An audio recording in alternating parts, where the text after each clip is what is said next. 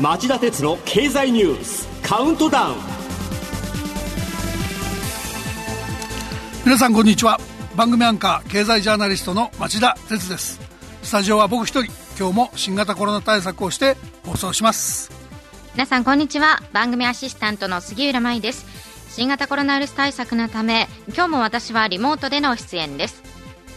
町田さんと私杉浦が出演している3つの番組合わせた公式ツイッター町田鉄の深堀三兄弟。皆さんぜひ検索してフォローしてください。さて、えー、政府が肝入りで導入し国民に幅広い利用を求めていたスマホ用の新型コロナウイルスの接触確認アプリ COCOA の欠陥が水曜日に判明しました。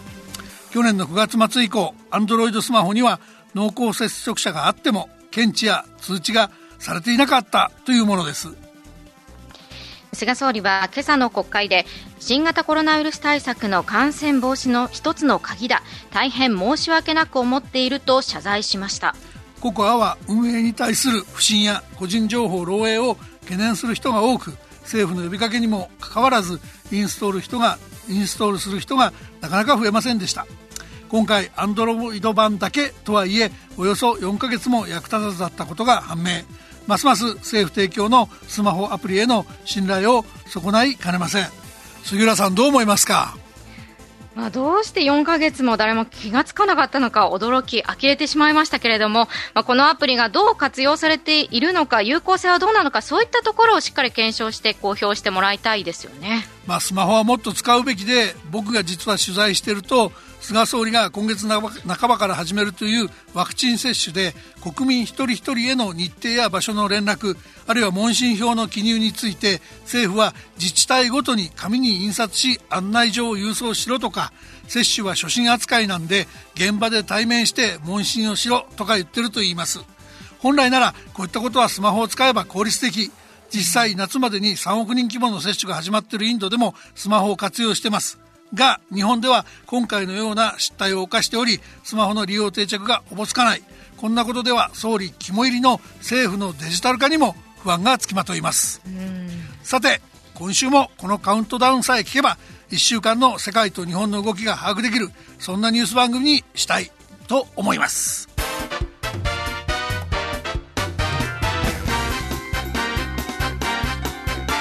町田鉄の経済ニュースカウントダウンはい、えー、では10位のニュースからいきましょう。新型コロナで人口の動きに変化。東京からは人口流出。一方で外国人流入の減少で総人口は大幅減少。総務省がまとめた去年の住民基本台帳の人口移動報告によりますと、東京から出ていく人を示す転出者数が40万1805人とおととしに比べ4.7%増え比較可能な14年以降で最大となりました。一方で外国人の入国が6割も減ったことにより総人口が42万人減少。下落幅は過去最大となりました。続いて第9位のニュースです。巣ごもり需要がソニーやアメリカ IT 企業の業績拡大を支える国内の主要証券17社も収益が改善。巣ごもり需要が追い風となり、ソニーは今期の最終的な儲けを示す連結純利益が前の期と比べ86%増の1兆850億円になりそうだと発表しました。また、アメリカのアップル、フェイスブック、グーグル親会社のアルファベット、アマゾン、そしてマイクロソフトの IT 大手5社も直近の3ヶ月決算で売上高、純利益ともに過去最高を更新。さらに国内の主要証券17社も去年の4月から12月期の損益が改善しています。飲食や旅行のように傷んでる企業ばかりじゃないんです。業績好調な企業は先行投資などを積極化して需要拡大に努めてほしいところです。続いて8位のニュースです。銀座の夜問題と選挙違反で辞職離党相次ぐ。菅総理の長男による違法な総務省幹部の接待疑惑も浮上。緊急事態宣言中の深夜に自民と公明の衆議院議員が銀座の飲食店を訪れたこと選挙違反で河合案里参議院議員が有罪となったことなどで与党議員の辞職や離党が相次いでいます。日経朝日読売共同 NHK 各社の1月の世論調査では菅内閣を支持しない不支持率が支持率を上回りました。さらに昨日発売の週刊文春によりますと衛星放送事業を手掛ける会社に勤務する菅総理の長男が事業の許認可をする総務省の幹部を接待した疑惑も浮上しました。えー、不祥事よりもコロナ対応の遅さが、えー、響いたのかなという気はしますが、菅内閣の支持率が急落しています。はい、えー、たまりかねたのか、菅総理は記者会見で、手元の原稿を棒読みするだけでメッセージ性が感じられないっていう批判に対応。プロンプターを使い、できるだけ心情を込めて訴える和法に切り替え始めました。まあ、しかし話し方も大事なんですけど、政策の中身にも謙虚にならないと効果は出ないのではないかと苦言を呈しておきたいと思います。続いては第7位のニュースです。火曜日、ロシアの裁判所が反体制派指導者ナワリヌイ氏に3年半の実刑判決を下す。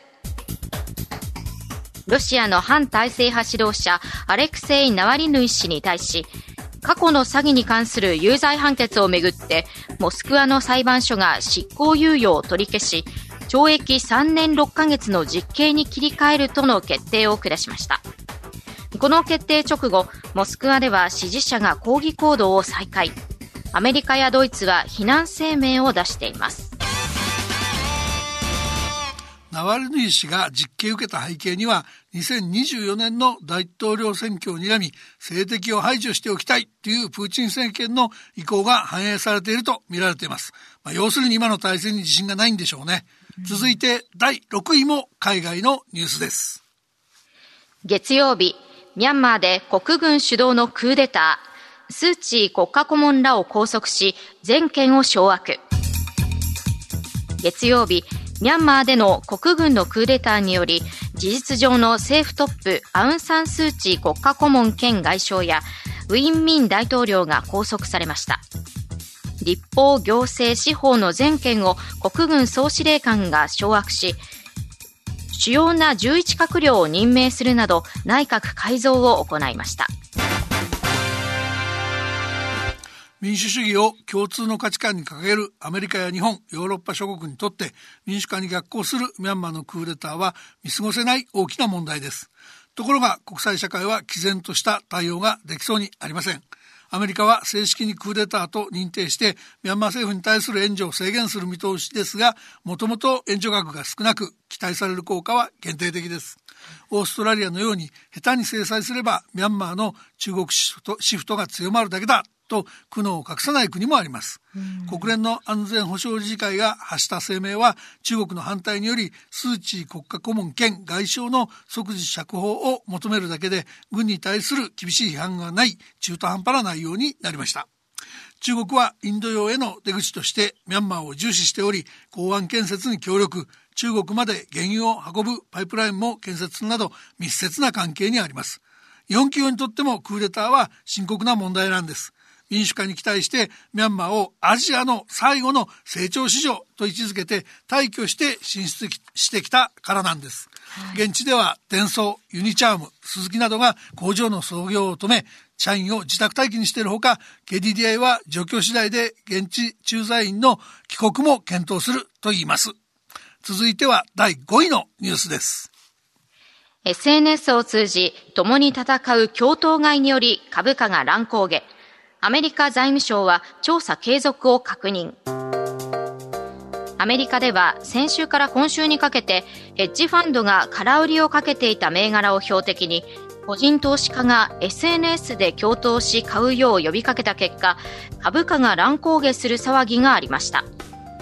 木曜日イエレン財務長官は関係当局と協議し証券取引委員会が調査を続けることを確認しました今後ヘッジファンドなどによる空売りも含めて透明性の向上などが論点に浮上してくる可能性がありそうです、えー、この問題で何が新しいかとといえば SNS の普及で個人が共闘して株式を売買できるようになった。ということと、スマホ専業の証券会社が手数料無料で1ドル単位で投資できる機会を提供したので、とんでもない数のにわか投資家が誕生して、プロの大口投資家であるヘッジファンドに対抗できるようになったということなんです。はい、で一方で日本でも昔から指定線などで株価を上げて、えー、空売りを続けなく続けられなくする手法はショートスクイーズ空売りの空売りの締め上げと呼ばれて存在してました。また、空売り筋の買い戻しで株価が急騰することには、踏み上げという呼び名もついてます。まあ、ただ、今回の、あの、マーケットの混乱でアメリカの財務省や証券取引委員会は新たな規制により市場の信頼性を、信頼性や安定性を取り戻したいようです。しかし現実には昔ながらの手法で安定性を取り戻すのは難しそう。というのは、今回の共闘買いに参加した多くの個人投資家は、格差社会に不満があり、ヘッジファンドを支配階級の象徴とみなして、ゲーム感覚で攻撃しているというからです。誰にでも開かれた株式市場っていうのは、自由経済と資本主義の基本なんですが、こんな動機で株価を乱高下させ続ければ、資本市場は成り立たなくなります。本質は全ての人に市場は公共財っていう認識を共有してもらうという難しい課題を突きつけられているということなんだと僕は思います。続いては第4位です。水曜日、日本とイギリスが空母を含んだ共同訓練に合意。一方、中国は香港市民のイギリス海外市民旅券を認めず。日本とイギリス両政府は外務防衛担当閣僚協議いわゆる2プラス2をリモートで開き、イギリスが極東に空母クイーンエリザベスを派遣、自衛隊と共同訓練することで一致しました。一方、中国外務省は中国返還前に生まれた香港市民が持つイギリス海外市民旅券を旅券や身分証明として認めないと表明しました。えー、2プラス2が出した声明は香港と新疆ウイグル自治区の問題で中国を名指しで批判した点も注目されます。次の3位のニュースもイギリス絡み。今回の協議の意義はそこでまとめてコメントします。以上、4位までのニュースをお送りしました。お知らせに続いて3位から1位のニュースを紹介します。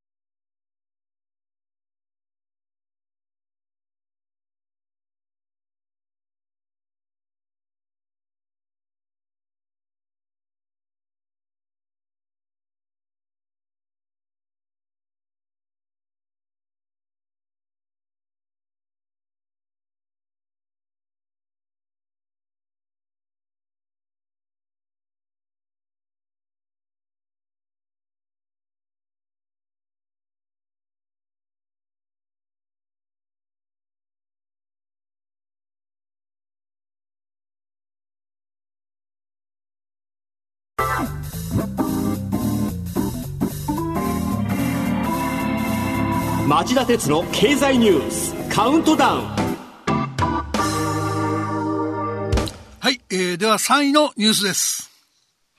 月曜日イギリスが TPP への参加を申請。実現すれば世界の GDP で加盟国が占める割合が16%に上昇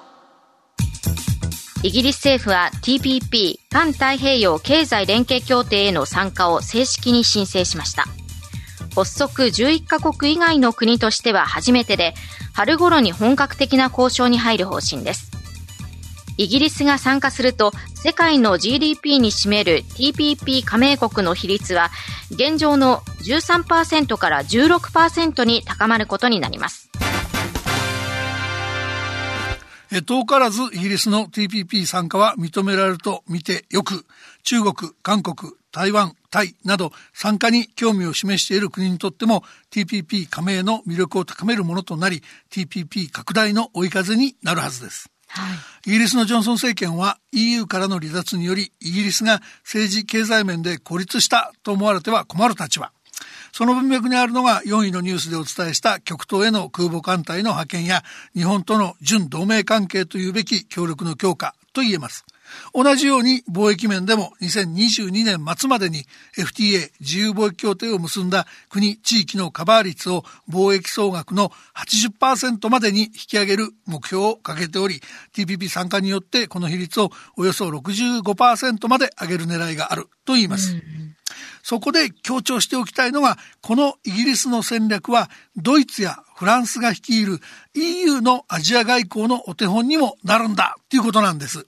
なので中国をしっかり抑えておきたい日本としてはまずイギリスとの関係をしっかりしたものにすることが重要。そうすればヨーロッパもついてくると。そういう話です。続いては第2位のニュースです。火曜日、河野規制改革大臣が EU のワクチン輸出規制日本に影響と懸念を表明。先週 EU が新型コロナウイルスワクチンの輸出規制を発表したことを受けて、河野大臣は日本が契約しているアメリカ製薬大手ファイザーのワクチンに関しヨーロッパとアメリカに製造工場がありヨーロッパで製造されるワクチンは EU の輸出規制の対象になるとして日本への影響について懸念を表明しました。世界でコロナワクチンの争奪戦が激化しています。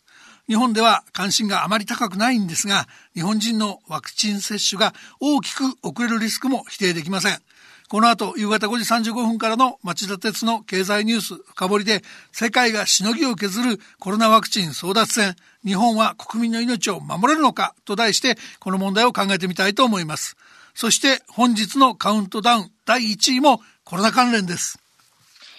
火曜日、政府が栃木を除く10都府県の急事態宣言を延長、改正特措法が成立し、来週土曜からは過料もスタート。火曜日の夜、菅総理大臣は緊急事態宣言の1ヶ月延長を発表しました。それを受けて政府による基本的対処方針も変更。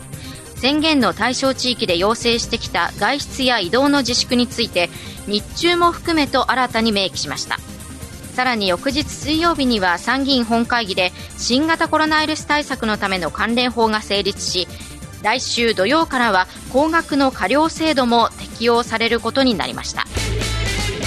えー、東京都を例にとると今日の新規感染者数は577人。8日連続で1000人を下回り感染拡大ペースは落ちてきました、はい、ですが医療崩壊の危機は去っておらず引き続き緊急事態宣言を継続する必要があるというのが政府の判断ですそんな中で、えー、関連法改正が国会で成立しました。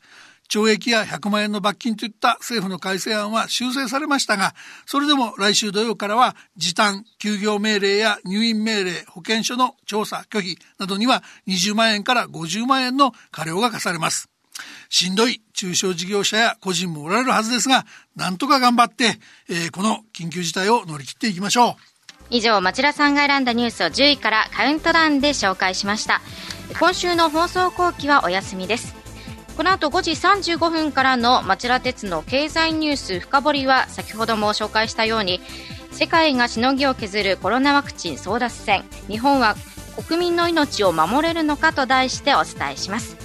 それでは再びお耳にかかりましょう。さようなら。